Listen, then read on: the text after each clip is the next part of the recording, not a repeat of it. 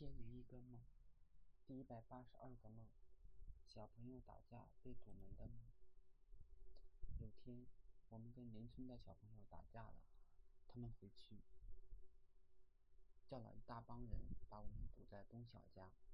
我们锁上大门，他们用各种工具砸门，很快铁门就被砸坏了。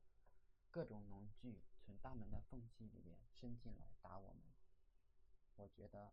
这样很快就会被他们破门而入，到那时结果难测。于是提议在东小家卖场决斗。我们分分成两个阵营相对站立。我觉得这样的决斗很危险，到最后还是我们输。就打算用火攻他们，因为现在每个人背后都背了一捆稻草，我可以引燃我方的稻草，扔进对方的阵营。不过我却找不到打火机。得我满头大汗，最后终于找到打火机，我连忙引燃手中的花生秧，对着我小伙伴喊：“烧死他们！”就这样，我们打了起来。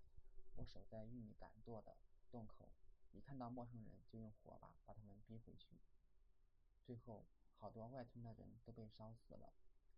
然后双方霸占，对方只剩下两个女人，一个被火烧光了头发。个似乎没有受一点伤，他们两个用怨恨的目光看着我，我看到他们的惨状，不免心心生惭愧。我不该这么对女人。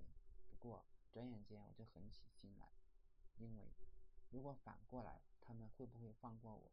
这个问题我心里没有底。